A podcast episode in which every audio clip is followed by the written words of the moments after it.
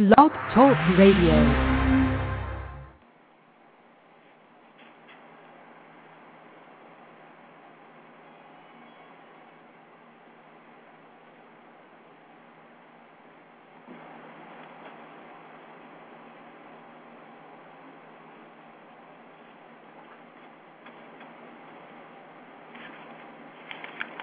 Boa noite, meus amigos. Estamos aqui de volta.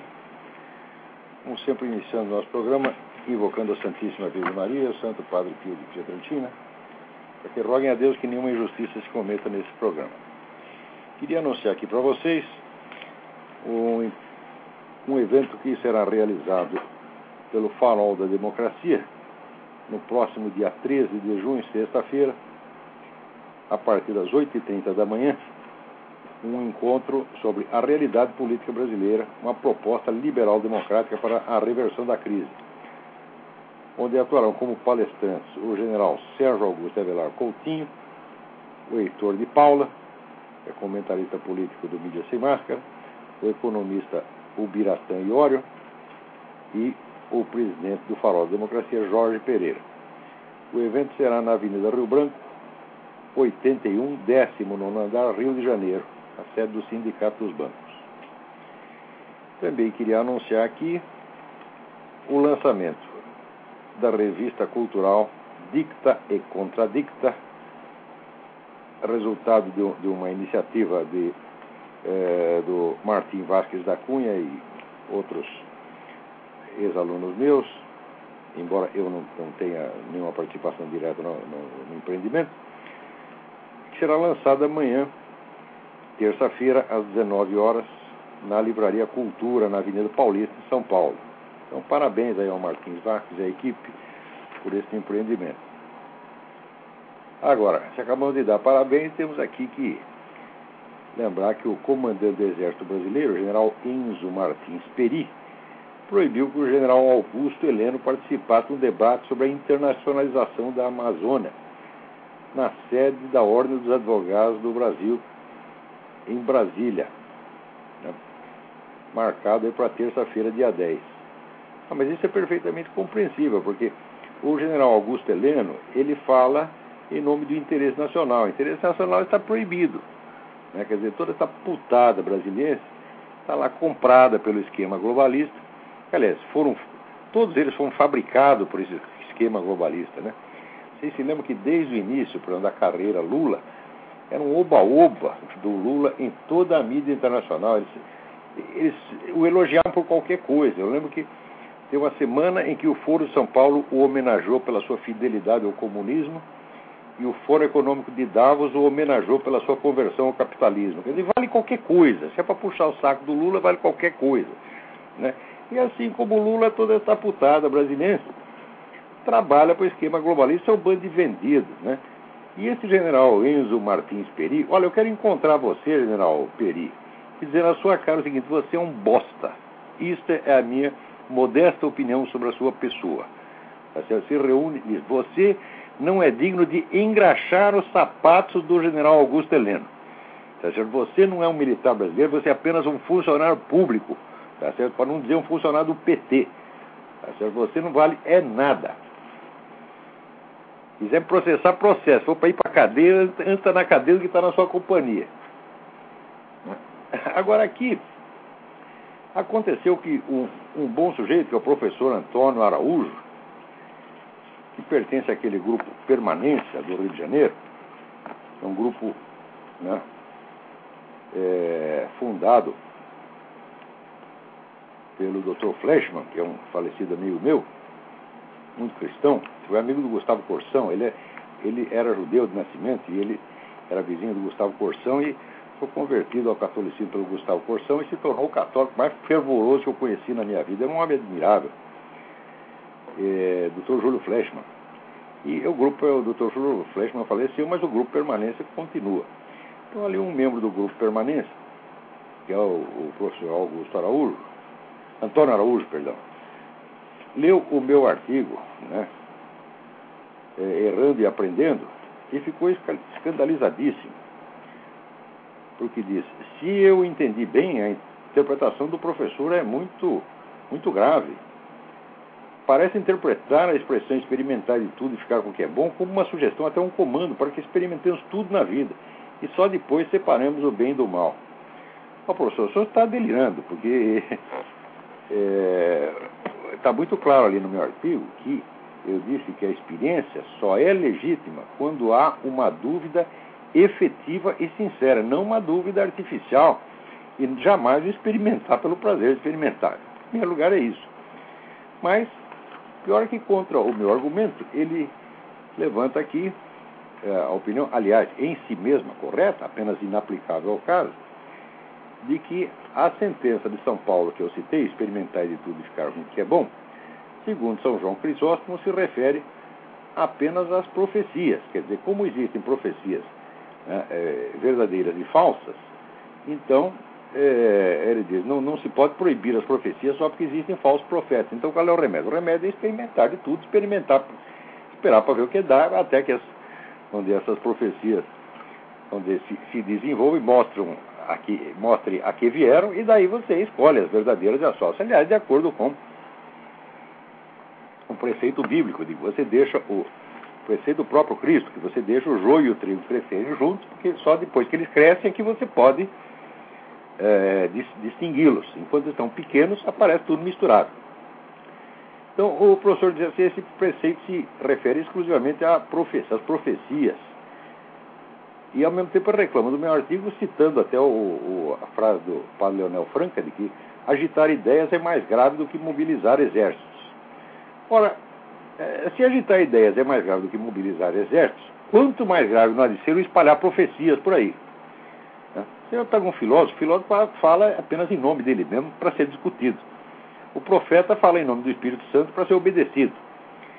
Se, de acordo com a interpretação que São João Crisóstomo dá ao versículo de São Paulo, né, é, não se deve proibir as profecias pela simples razão de que há falsos profetas, ou seja, se é preciso deixar que o joio cresça junto com o trigo para só os podar quando estão maduros e mostrar a que vieram, por que raios não se deveria agir do mesmo modo quando o que está em jogo não é uma profecia capaz de edificar ou corromper milhares de fiéis, e sim apenas a, a escolha de uma conduta individual que não põe em risco senão uma única alma, se é que põe alguma.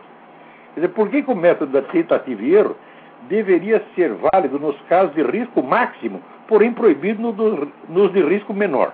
Ah, professor Araújo, o senhor acorda um pouco, raciocina um pouco.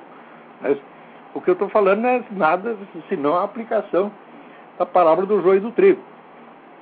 Quer dizer, para que, vamos dizer, as, as tendências humanas se revelem como boas ou más, elas precisam ter se desenvolvido, ter chegado a um certo tamanho, senão você não distingue.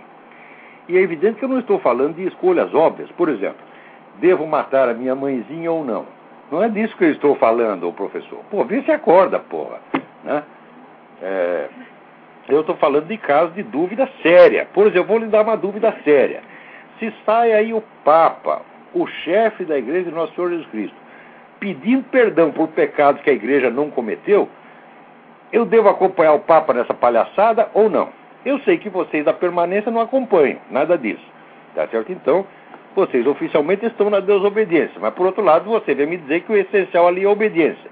Está aí criada dizer, a perplexidade. Né? Ou eu obedeço o que o Papa está falando, ou obedeço o argumento da permanência, tá certo? De que, vamos dizer, o, o Papa está extraviado e não sabe o que está falando, tá certo? Então, dizer, é curioso, dizer, que justamente um grupo minoritário que se opõe à tendência dominante na igreja, ser o primeiro a dizer que a gente tem que obedecer a igreja. É uma situação paradoxal. Agora, o paradoxo, professor, o paradoxo não é uma coisa que aparece na nossa cabeça porque nós gostemos dele. Nós não procuramos essas encrencas, elas vêm a nós e a vida é constituída delas. O paradoxo é uma coisa, o paradoxo, a perplexidade é uma coisa tão central na vida humana, tão central na vida humana, que no momento culminante tá certo? Da, da história do cristianismo, que é o sacrifício de nosso Senhor Jesus Cristo, ele diz, Pai, por que me abandonaste? Ele estava em plena perplexidade. Ora, se até o Cristo tem essa dúvida dramática, terrível na hora, por que, que nós temos que vamos dizer, proceder como se tudo fosse uma questão de ligar no piloto automático. Você segue lá né, o receituário da Bíblia, como se o pessoal segue o receituário do, da, da ONU, da Organização Mundial da Saúde, e vai dar tudo certo. Se for tudo simples assim, professor, não, simplesmente não haveria história humana. Se você estuda um pouco a história da igreja, você vai ver que desde o primeiro dia houve ali confusão, perplexidade, homens bons, às vezes, homens santos em, em conflito um com o outro, porque não sabem o que é o que é o certo o que é errado, o que deve fazer. Quer dizer, como se o evangelho, que é um, os evangelhos somam tudo dá o quê? Umas 100 páginas, né? Como se ali tivesse esclarecido todas as questões, com todas as minúcias, todas as regras gerais e aplicação a cada caso determinado. Ô professor, se fosse isso, né, para que, que no século XVIII a Santa Afonso de Ligório ia ter que escrever aquele imenso tratado de teologia moral? Para quê? Porque você sabe para que ele escreveu o tratado de teologia moral? Por quê? Ele era confessor dos padres confessores. Então, cada padre confessor que ele confessava, né, ele via que o padre tinha um critério completamente diferente e que estava enlouquecendo os fiéis. Então, ele falou: vou botar um pouco de ordem nesse negócio. Só que ele escreveu no século XVIII. Depois disso, houve tanto rolo, tanta dificuldade, tanta confusão no mundo inteiro e na, dentro da própria igreja, né? eu só querer proibir a, a, a, tentativa e erro, fazer de conta como o senhor já soubesse o certo e errado em tudo, eu digo, isso é, o senhor não está percebendo que o senhor é um homem bom, duvido muito da, de que o senhor tenha qualquer má intenção. Na, na, permanência, eu conheço a turma da permanência, não tem, você pode discordar deles, não tem ninguém ali de má intenção, todo mundo é, é, é cristão sincero, é gente muito boa mesmo. Mas, professor, o senhor está enganado, o senhor está, vamos dizer, com uma espécie de empáfia inconsciente. O ser humano não tem outro método de aprender senão tentativa e erro. Essa aqui é como mostra a parábola do joio do trigo. São Tomás de Aquino dizia o seguinte: Veritas filha temporis. A verdade é filho do tempo. Ora, se você já sabe tudo, para que precisa de tempo para aprender, ô raios? Né? Até parece que eu falei alguma coisa escandalosa, alguma coisa inteiramente absurda. O senhor só está vendo chifre na cabeça de cavalo, pô. Para com isso. Eu sou seu amigo, estou do seu lado. Não me saco, professor. Né? Peraí, tem alguém na linha aí. Alô? Eu? Alô, Lavo? Eu? Pode é, falar. É, que é o Thiago. Quem? Thiago. Thiago, tudo bem? Tudo bem. Lavo, eu gostaria de falar para você... É descobri aqui na internet em relação à ONU e o aborto Sim. é que eles eles estão abortando crianças agora na tsunami em Myanmar e na China. Eles promovem aborto mesmo, eles promovem e pagam essas, essas organizações abortistas, que nem essas maldita Planet Parenthood aqui, tem o maior apoio da ONU, e isso é uma clínica abortista. Agora, a Planet Parenthood vai se dar mal, porque o pessoal descobriu mais de uma centena de casos em que eles fizeram aborto de menor de idade sem comunicar aos pais. Essa merda, essa Planet Parent, tudo vai ser fechada. Isso os caras não for pra cadeia, tá entendendo? E, e os, os, sócios dela aí no Brasil, as católicas pelo direito de decidir, que são tá certo, um bando de satanistas, uma mulher vagabunda, filha da puta, tá entendendo? É, esse pessoal tudo tinha que estar tá na cadeia. Ah, eu, só, eu queria só uma coisa que internet no Piauí vai começar a praticar aborto com o apoio da Fundação Ford também. A Fundação Ford e a Fundação Rockefeller adoram essas coisas. Essa família desses Rockefeller, eu, olha, eu sempre digo, não se pode botar dinheiro na mão de idiotas, tá entendendo? Porque idiota ciente de dinheiro, ele acha que ele é gênio e que ele tem a solução para todos os problemas. Essa, esse bando de cretino que é essa família Rockefeller, eles faz 50 anos estão fazendo a campanha para o quê? Para o controle da natalidade. Resultado, agora tem subnatalidade, ninguém quer ter filho. 40% das mulheres da Alemanha não tem filho. Tá certo? Então agora vai ter o quê? Vai ter que encher de muçulmano. Né? Isso vai ter que chamar os caras do Oriente e veio o pessoal lá do, do Al-Qaeda né? e aproveita, oba, não tem gente lá, vamos ocupar espaço. É isso está acontecendo. Agora, os caras, em vez de enfiar a cabeça na privada, dizer, porra, mas que cagada que eu fiz, não, mas continuam arrotando grandeza. Quer dizer, o, o, dinheiro, olha, dinheiro no bolso é o equivalente, frequentemente é o equivalente de merda na cabeça. Tá Quanto mais dinheiro no bolso, mais merda na cabeça. Ah, e a última coisa que eu faço troca, agora eu vou desligar, é, é que como você fala, né, dos homicídios no Brasil, né, que são vários, mas uma coisa que também reparei são também os acidentes de trânsito, né? Que são também muito altos aqui no Brasil, o número. É terrível. É uma monstruosidade. Agora, ó, você vê agora que eu estou morando aqui na Virgínia. Até mais, hein, Olavo? Valeu. Valeu. Aqui infração de trânsito é negócio sério, não é para brincar. Quer dizer, no Brasil você tem uma espécie de genocídio permanente nas estradas, né? E ninguém faz nada.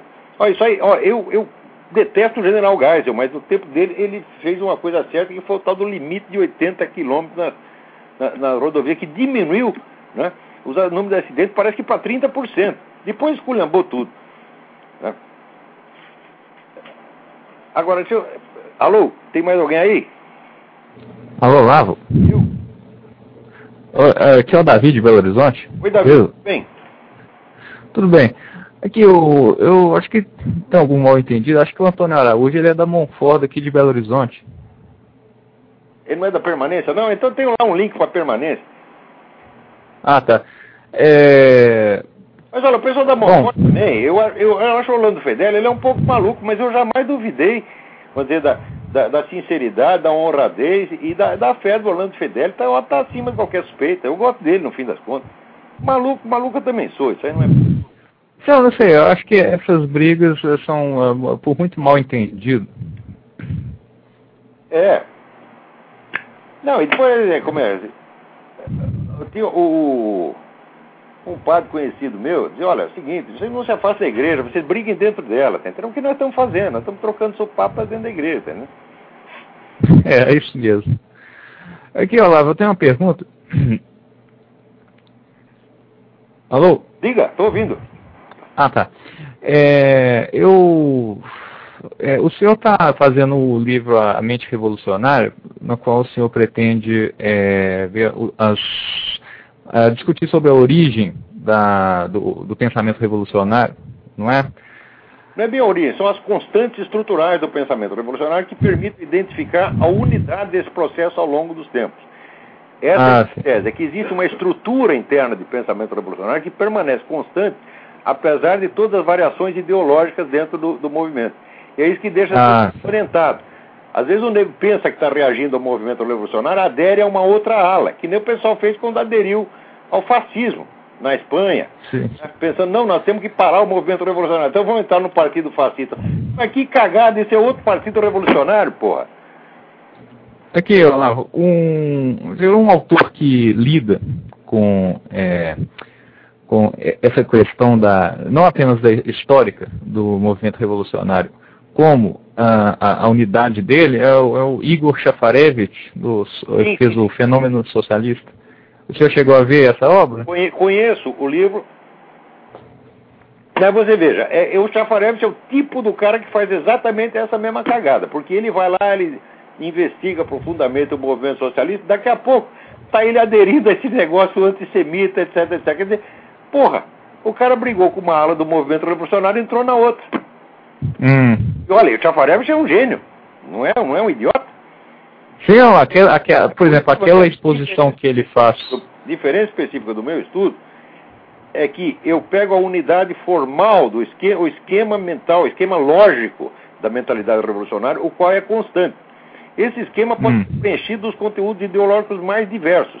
Pode ser nacionalista ou internacionalista, pode ser racista ou antirracista, pode ser socialista ou antissocialista. Até o pessoal, até uma certa ala dos libertarians entra, entra na, com o meu conceito de movimento revolucionário. Não todos os libertarians, é claro, mas alguns entram.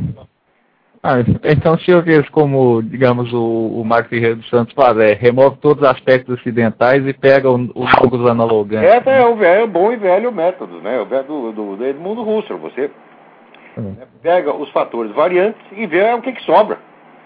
Agora, isso hum. aí leva 20 anos para fazer, porque só para você se documentar esse negócio, e você vê caso por caso, é uma trabalheira, é? Hum. Agora vem esses filhos das putas desse jornal Vermelho Org e diz que eu sou um ativista de extrema direita. Ora aqui, eu sou um filósofo, eu sou um mistério, não sou ativista de merda nenhuma, ativista são vocês. Só viu, né? Esses caras filhos das... Olha aqui, mandei, uh, o pessoal hackeou a página do, do Vermelho Org, só para esculhambar, algum engraçadinho foi lá, hackeou, esculhambou com a página e botou a fotografia minha. Não tem nada a ver com isso, né? Maluco tem Tá é, colocou um texto seu também. Não que a não deva ser fechada, ela nem devia existir. O PC do B nem devia existir, mas já que existe, né, não é assim hackeando que a gente vai combater. Mas daí os caras jogaram a culpa em mim. Isso aí é a turma do Olavo Carvalho, ativista, né, nazifascista. Eu mandei uma cartinha para eles é. assim, não joguem em mim é... que sofreram, porque não tem nada a ver com isso. Aliás, a minha página já é, são... comunistas dezenas de vezes e nunca saí por aí me fazendo de vítima muito menos acusei o vermelho.org por ações de pessoas anônimas. Em tempo, nazifascista é o cu das suas mães. Vão gastar dinheiro público que é o que vocês sabem fazer, e não me enche o saco. Né? É. É, isso é um problema justamente porque quem é, colocou o seu texto lá, que foi o, o texto Por que o brasileiro vota, vota na esquerda, uhum. é, é, é, um cara lá que ficou falando de 88, e, ou seja, isso é coisa, é um cara neonazista, né? É Aí depois associa. Maluco, agora o maluco. É, o sujeito, evidentemente, ele gosta de mim, senão teria botado, né? O, o, não teria botado a minha fotografia lá, meu artigo lá. Isso aí qualquer um tem direito de fazer. Né? Agora, gostar é. de mim não é mérito nenhum, né? Pois é. Bom, Lavo, então até mais. Se fosse transar com toda mulher que gostou de mim ao longo, né? Eu já estaria com AIDS, sífilis, etc, etc, né?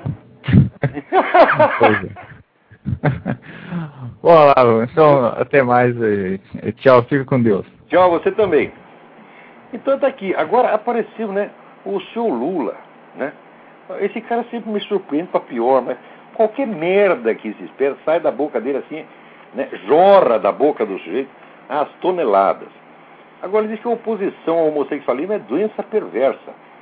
Aqui, atenção, quer dizer, todo mundo que não gosta do homossexualismo, seja por qualquer razão que seja, né, tem, por exemplo, você veja, eu li nas memórias do cárcere do Graciliano Ramos, né, o Graciliano Ramos era um sujeito comunista, ele era ateu, portanto não, é, não vai acusar de fundamentalismo religioso. Ele tinha ojeriza física, homossexualismo. Tinha lá um cozinheiro viado. E ele preferia passar fome na cadeia do que comer a comida preparada pelo cara. Quem foi que preparou a comida? Foi aquele lá, então não como. Você ficar dois dias sem comer. Era um negócio físico que ele sentia, né? Então, tem muita gente que é assim. Tá certo? Então, o graciliano seria considerado como doente. Agora, o pior é o tratamento que o Lula propõe para o doente. Cadeia. Né? No caso do graciliano era fácil, porque ele cometeu o delito na própria cadeia. Então, era só estender a pena. Os outros que cometeram no conforto das suas casas seriam re removidos para o estabelecimento penal, onde receberiam o tratamento devido. Né? Provavelmente seriam enrabados o dia inteiro e sairiam curados. Né? Teve outros casos de pessoas né, que praticaram homossexualismo durante algum tempo e depois abdicaram dele por motivos morais. Eu me lembro aqui de dois casos, aliás, três casos. Né? O, o romancista francês Julian Green, né? o poeta inglês Winston Auden e o nosso Bruno Tolentino. Os caras fizeram essas putarias durante o tempo, depois largaram por motivos morais. Então, quer dizer, eles estavam sãos, daí ficaram doentes. E para curá-los, teria que botá-los na cadeia. E também tem os caras que nunca praticaram e sempre foram contra, ou por um motivo médico, né? Eu me lembro, por exemplo, né, o, o Dr. Tufik Matar, um grande médico brasileiro, ele dizia, olha, lesbianismo é grave, mas o homossexualismo masculino é pior, porque lesbianismo se pratica com dois órgãos sexuais. Agora, cu não é órgão sexual. Tá certo? Então, o doutor do FIC, evidentemente, é, na, na opinião médica abalizadíssima dos senhores Luiz Inácio e Luiz Motta, é um doente pervertido e tem que ser posto na cana, tá entendendo? É, agora, isso aí eu estou falando, gradação de criminalidade, né? Agora, o mais grave é aquele sujeito que é contra por motivo religioso ou, né, ou moral, né? Então, os pastores protestantes, a gente todo, vai ter que pôr todo mundo na cadeia. Porque se você criminaliza a tal da homofobia e você define como homofobia, por exemplo, o sujeito ficou com raiva do, do homossexual, foi lá, torceu o pescoço do cara, né? Então, esse é um criminoso, vai pra cana. Teve outro que citou um versículo bíblico, né? Um sujeito pastor protestante, homem bom, incapaz de fazer mal uma mosca, cita lá um versículo bíblico, né, dizendo que os pederastas não vão para o céu. É um criminoso igual. Quer dizer, você matar, matar o homossexual, você citar um versículo bíblico para a, a cabeça desses, esses dois Luizes, Luiz Inácio e Luiz Mota, né, tudo isso é doença perversa e o tratamento não é médico, é o tratamento penal. Você vai para cana, né? certamente você sabe o que acontece quando você vai para cana, né? será enrabado sucessivas vezes e daí você vai curar. Você já sai de lá desmunhecando, está curado. Né? Agora, o sujeito que disse isso é o presidente da República, porra. E ninguém vai achar ruim. Então eu queria avisar aqui, vocês perceberam o que, que ele está falando? Os senhores aí, senhores senadores, deputados, que não gostam de homossexualismo, ele diz que todos vocês são doentes perversos e todos vocês têm que ir para a cadeia. Estão vindo aí seus bispos, cardeais, CNBB, etc. Ele diz que todos vocês são doentes pervertidos e têm que ir para a cadeia. Estão ouvindo aí sobre pastores protestantes, inclusive esse pastor protestante que está cheio aí no, no Senado, na, na Câmara dos Deputados. O presidente da República acabou de dizer que vocês são todos pervertidos e têm que ir para a cadeia. Vocês todos, vocês sabem o que vocês vão fazer? Com isso aí vocês vão ouvir de cabeça baixa e não mais vão dizer, ah, o presidente exagerou. Tá certo? Que, que nem é aquele fracote daquele cardeal lá do Rio de Janeiro, né?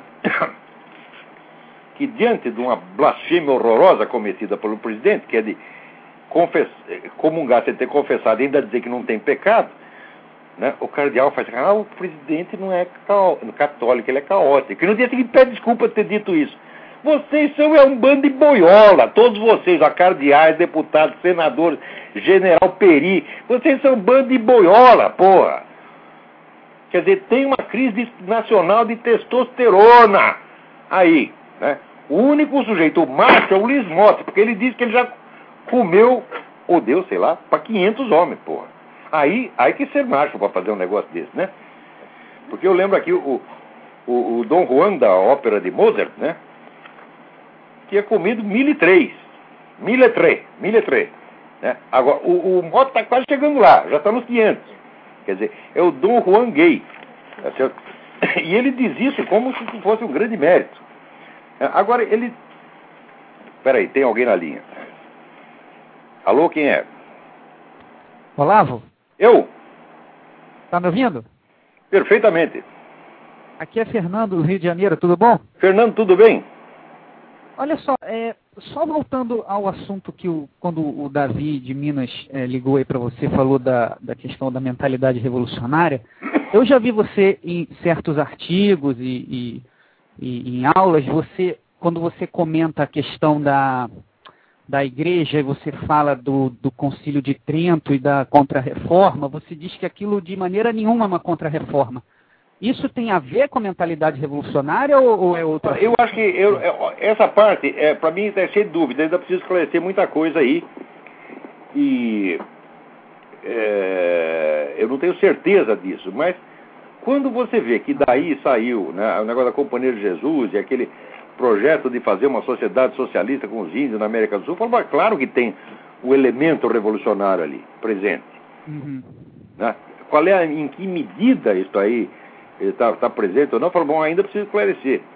Na verdade, as minhas dúvidas agora estão lá mais para o século I, II e III, quer dizer, não, não cheguei no Concílio de Trento ainda, né? Eu, o, muita, aquela coisa...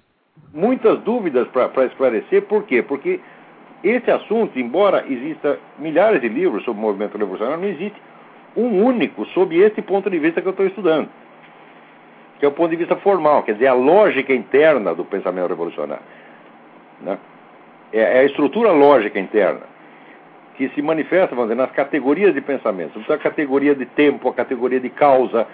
Quer dizer, a mente revolucionária tem uma, tem uma categoria de tempo diferente da dos seres humanos normais. Tem uma explicação. É, você fala que tem uma, de causa uma diferente. Da percepção né? do tempo, né? É, ele tem uma série de, de, de, características estruturais que são, são diferentes e que são comuns a todas as facções do movimento revolucionário.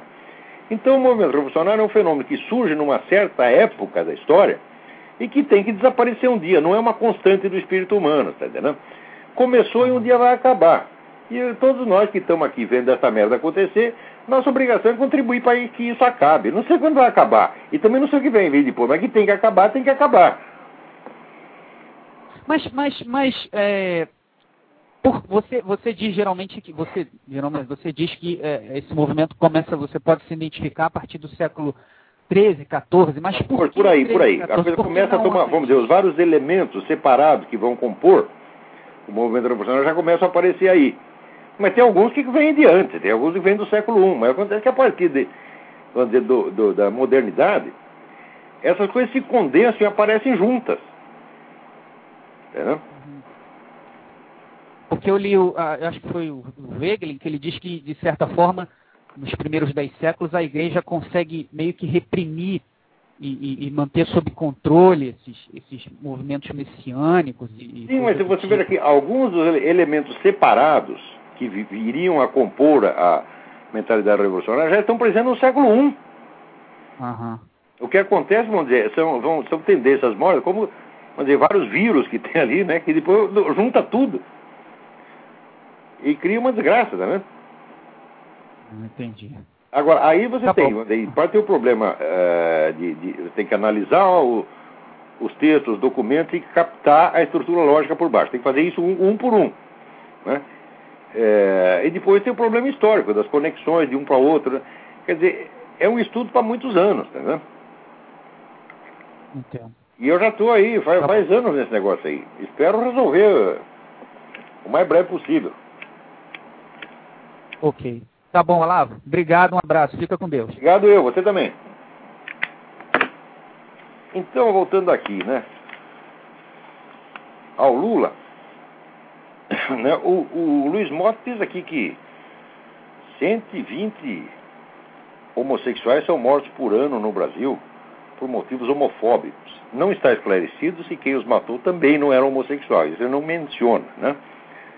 É, Agora, o que é 120 pessoas num país onde moram 50 mil por ano? Por que, que esses 120 merecem um tratamento diferenciado ao ponto de botar na cadeia quem quer que diga uma palavrinha sobre, contra a conduta deles, como se vamos dizer, os camaradas que assassinaram esses 120 tivessem sido movidos por motivos bíblicos?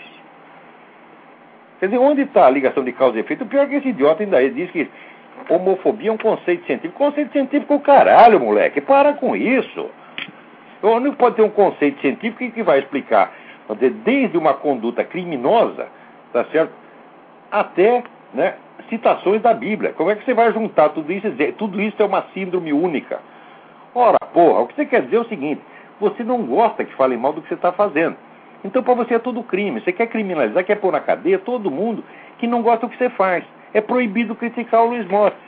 Entendeu? Agora, se vocês viram aquele, aquele vídeo no YouTube, onde esse desgraçado aparece fazendo, falando sobre erotismo, né? Do lado de uma estátua de um bebê pelado, um bebê de 3, 4 anos, 2 anos, 3 anos, tá e ele ali com a mão na bundinha do bebê falando de erotismo. Está erotizando a imagem do bebê. Erotizar um objeto é torná-lo objeto de desejo. E é isso que o cara está fazendo, está fazendo propaganda da pedofilia. Eu nunca acusei o seu Luiz Motta de praticar a pedofilia. Eu o acuso e faço em público, sem a menor dúvida, de que ele é um apologista da pedofilia. Quando ele pede a redução vamos dizer, da, da maioridade para as relações sexuais, o que, que ele está querendo? Que o, a lei faculte o acesso tá certo? àquilo que ele chama de seu moleque ideal. E o cara é tão espertinho que ele faz a propaganda da pedofilia, mas ele diz só devemos praticá-la quando for legal. Quer dizer, é mais perverso ainda do que. Porque o sujeito é pedófilo, o pedófilo pode cometer um crime movido por um impulso momentâneo, do qual até ele mesmo depois tem vergonha e se arrepende. Mas o Luiz Motta, friamente, racionalmente, está fazendo uma campanha pela legalização da pedofilia. Está tentando legitimá-la, tá certo? baixar a, a idade para poder ter acesso aos adolescentes, tá certo? fazendo essa, essa propaganda nada sutil, ostensiva, de erotizar a imagem de bebês, tá certo? E todo mundo assiste isso e vai lá o seu presidente da República e dá para esse sujeito a ordem do mérito cultural. Então, o que, que vale a ordem do mérito cultural dada por um presidente que não tem nem mérito nem cultura? É a prova de que tu não tem nenhuma coisa nem outra, Luiz Mota. Outra coisa, o Luiz Mota, ele para sacanear os que falam mal dessas campanhas dele, publica o endereço dos caras. Para quê? Para fazer os gays lá, vamos dizer, como diz, vão lá na casa do sujeito e encher o saco dele. Então eu vou fazer a mesma coisa com você, Luiz Mota. Tá aqui, ó. Eu não tenho endereço, mas tenho telefone. Anotem aí. Telefone do seu Luiz Mota. 071 3328 3782. 3328 3782. Código 071. Ou o celular 9128 9993. Liguem para o seu Luiz Mota e digam a esse desgraçado que bebê de três anos não é objeto erótico coisa nenhuma. Que se entrar alguém na minha casa, quando o filho meu é pequeno, dois ou três anos, está lá no bercinho, e o sujeito disser que é objeto erótico, eu encho a cara dele de porrada. E se disser que isso é crime de homofobia, vou pra cana com prazer. Porque quem tem essa mentalidade de erotizar a imagem de bebê é um monstro. E o seu presidente da República é outro monstro. Tá certo? Ora, porra. Vamos lá. Alô? Alô, Rob? Eu? Quem é? É, é Gustavo que está falando. Canadá, Gustavo, tudo, tudo bem? Tudo bem.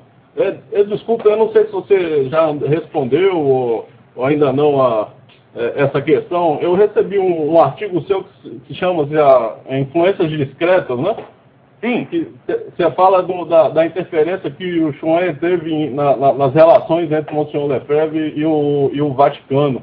Sim. Se fosse, se fosse possível, do que se tratou essa, essa, essa, essa interferência? Em que sentido ela, ela, dizer, ela teve? Dizer, aqueles quatro padres que foram sagrados bispos pelo Monsenhor Lefebvre foram alunos do professor Rama Komarasan, que era o braço direito do Fritjof Schwann na sua organização esotérica muçulmana. Quer dizer, o Rama Komarasan, que era, sob outro aspecto, um grande sujeito, ele tinha uma dupla identidade. Quer dizer, ele era um professor de teologia católica no seminário, mas estava inteiramente submetido à orientação espiritual de um sheik muçulmano, com o qual ele concordava em tudo.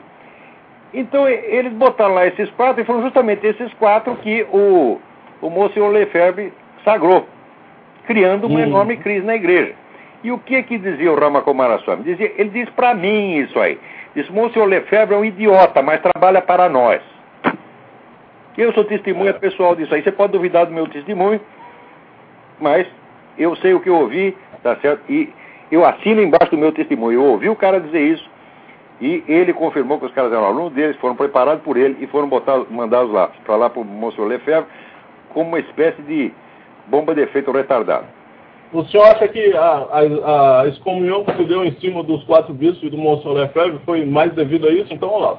Não, aqui se criou uma crise que resultou na excomunhão. Excomunhão inteiramente injusta. Porque o Monsenhor Lefebvre não fez nada de errado. Agora, que a situação foi manipulada de fora por esse pessoal, foi. Mas o Monsenhor Lefebvre não tinha culpa nenhuma. Entendi. Olavo, é, eu não estou, eu cheguei. eu, eu, eu não estou dizendo que o Rama Comarasome fez isso de má intenção. Não, ele achava que estava fazendo certo. Na cabeça dele estava certo. Né? Certo. É, eu, eu, nunca pode esquecer aquele verso do William Blake. And Caiaphas was, in his own mind, a benefactor of mankind. Quer dizer que Caifás, o juiz do nosso Senhor Jesus Cristo, era, na cabeça dele, um benfeitor da humanidade. Mas aí eu estou aí com, com o, aquele jornalista americano, esqueci o nome do cara, jornalista cérebro aqui, diz que em geral os benfeitores da humanidade querem mandar nela. Né?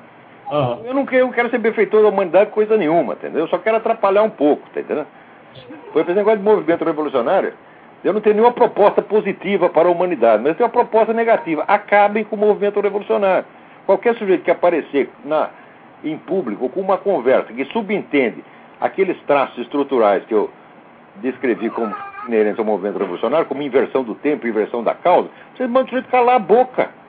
Ou joguem na privada. Não deem mais atenção a essas pessoas. Essa é a minha proposta.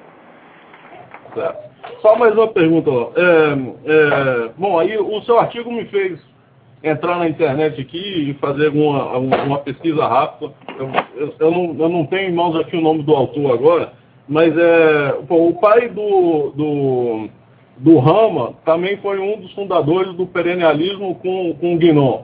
Sim, sim, sim. E tem um autor, eu vou, eu vou passar. A grandeza desses homens. Ananda Kumaraswamy e René Guinon foram dois gigantes da inteligência. E a obra deles tem que ser estudada. Assim, não é rapidamente, não. Isso aí, para mim, foram 20 anos de leitura dessas coisas, com o maior respeito, entendeu? Exato. Mas eu não estou com o nome do autor aqui, que eu cheguei em casa agora e, e, já pegando o programa no final, eu não peguei, mas eu posso te passar isso depois. Eu não sei se você conhece um historiador americano, é, acho que da Universidade de Oxford, que, é, que fala das relações do pai do, do Rama, ou Amanda, Amanda né? Amanda. Amanda, exato. Amanda, Amanda. De, que ele, de que ele teria tido rela, é, é, relações muito próximas com aquele que diz ter sido o fundador do novo satanismo, Wallace Crowley. Né? Não, não, não, não acredito. Que, talvez o Ananda tivesse algum interesse por isso na juventude, mas depois, quando ele aderiu às ideias do René Guénon, ele mudou completamente. O René Guénon odiava esse Aleister Crowley. Né? Aham. Ah, tudo jóia então. Eu, eu, eu te falo depois. Esse negócio de satanismo, essa coisa toda, todo, inclusive esse negócio de nova ordem mundial, tudo isso aí faz parte do movimento. O globalismo é a culminação do movimento revolucionário. Então querem criar uma pseudo-civilização baseada assim, em liberação do aborto, liberação das drogas, né, casamento gay, botar os padres tudo na cadeia. Tá? É claro que isso aí é apenas o caos. Tá certo? E o caos não se sustenta. Então, havia uma, uma ordem ocidental, judaico-cristã, que manteve isso funcionando durante milênios. O cara está destruindo essa ordem, o que, que vem no lugar? Não vai ficar a desordem, vai ficar o Islã. Quer dizer, o pessoal, no fim das contas, trabalha para o Islã e o Islã sabe disso. Tá certo. Tá joia lá. O, o Islã não é revolucionário, o Islã é um princípio de ordem. Você pode gostar ou não gostar, mas ele é uma civilização que se manteve estável por 1400 anos. Então, o Islã é capaz de administrar uma civilização. Tá certo? Então, o que vai acontecer? Vai cair a civilização judaico-cristã, vem o Islã no lugar. Tá certo? E daí, a mulher vai ter que tudo andar de, de burca, empacotada, né? Se vocês querem isso, é. O que é que eu vou dizer, né? Antes o Islã do que o caos, caos total. Né? Mas não é, tão, mais confortável, né? É verdade. É, não. Vocês, é, Deus é pensar, ah, vocês não querem o cristianismo? Tá bom, a gente tem aqui o plano B. Tá joia lá, tá bom. Muito obrigado aí pela sua. Obrigado eu, obrigado eu. Até logo, tchau. Opa, tem outra pessoa aí. Eu cheio de notícia aqui para ler. Alô? Alô, quem é? Alô? Não estou ouvindo nada. Já que não estou ouvindo nada, eu vou dizer aqui. Procurem, por favor, o livro Black Gold Stranglehold Estrangulamento do Ouro Negro uh, The Myth of Scarcity and the Politics of Oil, o mito da escassez e a política do petróleo, escrita por Jerome Corsi, Corsi, C-O-R-S-I, e Craig Smith. Olha aqui, acontece o seguinte, os Estados Unidos têm comprovadamente mais de um trilhão tá certo, de barris de petróleo embaixo da terra. Tem petróleo para mais de metro, tem petróleo para centenas de anos para frente. Né? Então, entre esse pessoal que vem aí das Fundação Rockefeller, Fundação Ford, etc, etc, solta lá um dinheiro para os deputados e senadores, o deputado e senador proíbe abrir novos poços. E os Estados Unidos é obrigado a comprar petróleo da OPEC e do seu uh, Hugo Chávez. E daí o, o, o, o galão de, de, de, gasolina aqui já está em 4 dólares. Onde é que vai parar isso aí? Né? Então, está havendo é um boicote baseado na ideia que não, nós, nós não podemos gastar os recursos de combustíveis fósseis, etc. Ora, fiquem sabendo o seguinte: não existe nenhuma prova, nenhuma, por mais mínima que seja, de que petróleo seja combustível fóssil. Pode ser, pode não ser. Tem aqui um outro professor, o Dr. Thomas Gold, professor da, da Cornell University, né, que publicou um livro O Mito dos Combustíveis Fósseis. Né? publicado pela Copernicus Books em 1998, e que diz que o petróleo não é produto fóssil, ele é, é, é o resultado de uma reação bioquímica contínua no interior da Terra. Então o petróleo não vai acabar coisa nenhuma, tá certo? E por, por que só os americanos têm que, têm que ser proibidos de fazer buraco de petróleo? Por que, que na Arábia Saudita, a Arábia Saudita pode continuar fazendo? A estatal de petróleo na Arábia Saudita ganha um bilhão de dólares por dia. Um bilhão de dólares por dia. E está espalhando aí para terrorista, para subversivo no mundo inteiro. Tá certo? Enquanto isso, né, aqui o cara da, da Shell, o presidente da Shell, foi lá fazer um depoimento na Câmara dos Deputados e disse o seguinte: olha, se vocês não deixarem a gente furar novos postos, vai chegar um dia que vocês vão ter saudade do tempo que um galão de petróleo custava 5 dólares. Daí a deputada, uma tal de Melanie, não sei do que, não, mas o negócio não é isso, o negócio é socializar. Falou socializar, daí começou a engasgar. Aqui dizer, não, não, não, o governo tem que controlar. Quer dizer, a mulher é socialista, socialista enrostida, né? E o que eles querem mesmo é quebrar a economia americana, quebrar a economia, quebrar a soberania. Principalmente, olha, eles querem acabar com todas as soberanias do mundo, mas principalmente duas, que são as que mais né, é uma pedra no sapato para eles, duas pedras no sapato, Estados Unidos e Israel. Tá certo? Por quê? Porque os Estados Unidos tem um negócio que chama Constituição Americana. Tá certo? E os presidentes não podem violar a Constituição. Então, ele não pode ceder à pressão globalista assim direto, né? Em Israel, bom, Israel, assim, o judeu não é idiota, o judeu já se ferrou demais, está se fudendo há milênios. Tá? Agora conseguiu um pedaço de terra, fala, eu não saio daqui, mas de jeito nenhum, isso é minha única garantia. Quer dizer, o sujeito que quiser tirar um centímetro do, do, do, do Estado de Israel, um centímetro de terra, tá certo? É um ladrão filha da puta, tá entendendo? Por quê? Não tinha. Se você for ver 700, 800 anos atrás, não tinha um árabe lá, só tinha judeu, porra. Tá Aquele negócio é do judeu e está acabado, ninguém tem que encher o saco. Agora vai dizer povo palestino, povo palestino não existe. Né? É, povo palestino foi uma invenção, invenção recente. Até alguém me mandou aqui um artigo, Visão Japonesa dos Palestinos, por Yashiro Sagamori. Eu não sei onde saiu isso publicado, mas é muito interessante. Eles, olha, já que vocês estão tão seguros de que a Palestina, o país da a nação palestina, né, existe ao longo de toda a história registrada, espero que vocês me respondam umas quantas perguntas. Quando a, a nação palestina foi fundada e por quem? Onde eram as suas fronteiras? Onde era a sua capital? Quais eram as suas principais cidades? Né? Quais constituem as bases da sua economia? Qual era a sua forma de governo? Você é capaz de citar pelo menos um líder palestino antes de Arafat? Né? A Palestina chegou a ser reconhecida como país é, é, vamos dizer, cuja existência não deixasse margem a outras interpretações, qual era a língua do país, da nação palestina?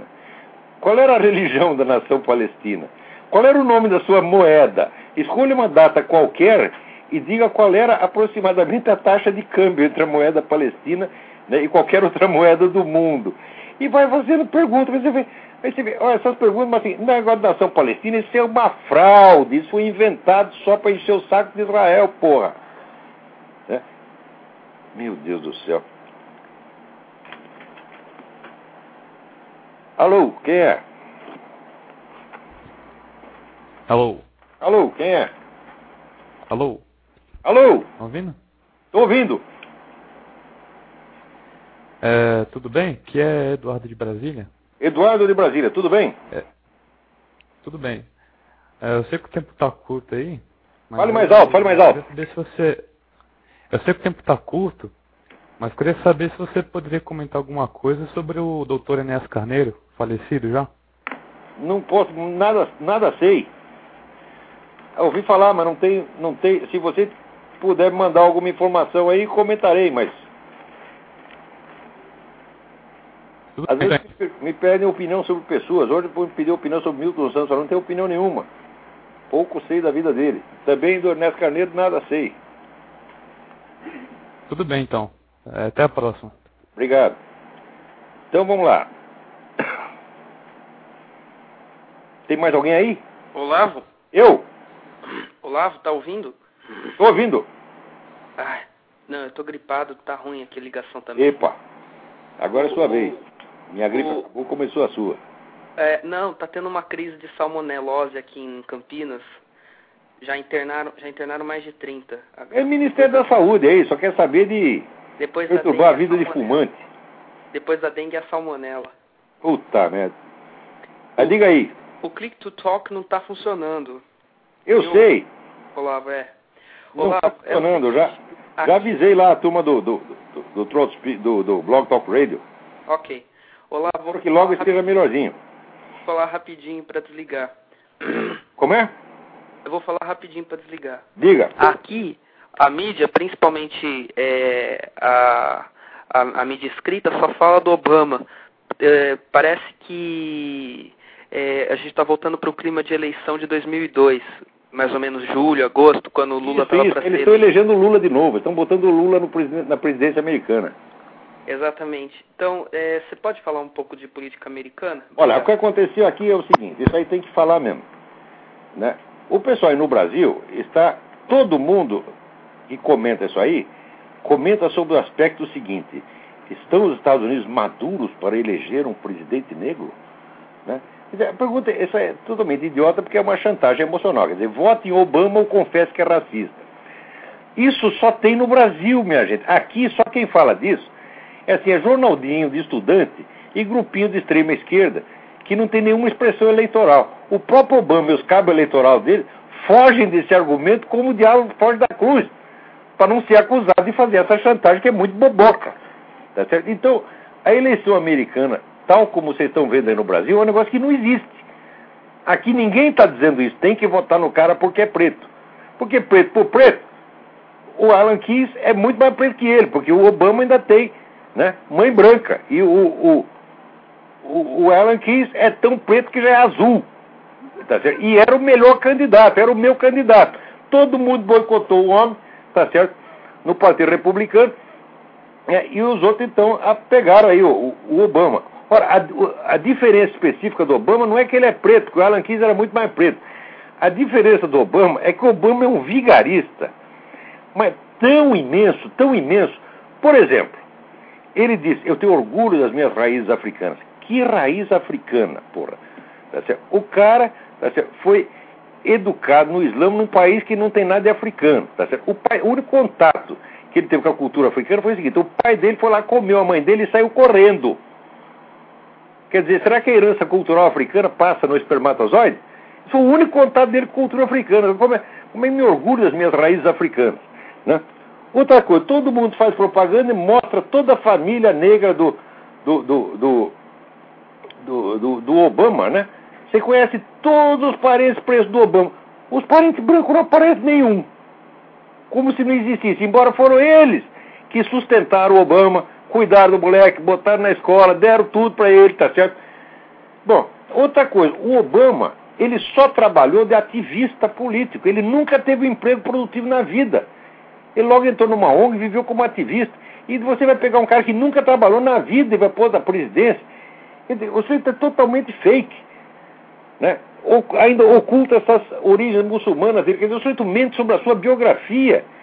Né? Agora já apareceu essa as ligações dele com o pessoal esquerdista, com o pessoal de extrema esquerda, são enormes. Né? né? Ele conhece todo mundo, é amigo de todo mundo, é amigo terrorista. Agora já apareceu também o outro lado, ele está ligado a tudo quanto é vigarista. Tá certo? Agora, quanto mais se revelam fatos, Oscar, mais as pessoas ficam imunes. É que nem o Lula, tem uma aura de proteção, tem o corpo fechado. Né? Quanto mais você sabe que o cara é vigarista, mais você o santifica. Então, o fenômeno Obama, a cor do Obama, tá certo? Você não tem grande novidade nenhuma, porque aqui no Brasil, aqui nos Estados Unidos, o que os Estados Unidos fizeram pelos negros nos últimos 40 anos foi mais do que a humanidade inteira fez. Os Estados Unidos gastaram trilhões e trilhões e trilhões e trilhões de dólares para dar uma vida melhor para os negros. Tá certo? E aqui os negros têm o melhor padrão de vida que tiveram no mundo inteiro, durante toda a história. Tá certo? Quer dizer, estão reclamando do quê? Tá certo? Mas quanto você dá, mais eles reclamam. Né? O negro não quer trabalhar, quer ficar só na, na, na, na, na fila ali do Social Security, que a gente passa aqui nessa cidade aqui do sul da, sul da Virgínia. Né? Tá tudo na porta, lendo jornal, com barrigão à mostra, tá? e no fim do mês vai lá catar o, o Social Security. Isso aí corrompe a população. É por isso Vamos dizer que a maior parte dos crimes aqui, dizer, os negros têm, são 12% da, da população, mas os crimes, mais de 50% é cometido por eles. Tá certo? Outra coisa, os assassinos brancos, para cada 100 homicídios cometidos por brancos, sabe quantas vítimas negras são? Três. Agora, quando o assassino é negro, né, sabe quantas vítimas são brancas? 45%. Então esses camaradas estão me atrapalhando. Por quê? Porque o Estado os corrompeu. Tá o Estado puxa saco, não exige que o sujeito trabalhe, enche de dinheiro, ainda puxa o saco, de você é lindo, maravilhoso. Então o sujeito fica, vamos dizer, com o rei na barriga. A gente vê que os negros aqui americanos são de uma arrogância, de uma prepotência que eu nunca vi na vida. Né? Você aqui fica, como é que se diz? Tem que baixar a cabeça, os caras falam grosso, tá entendeu?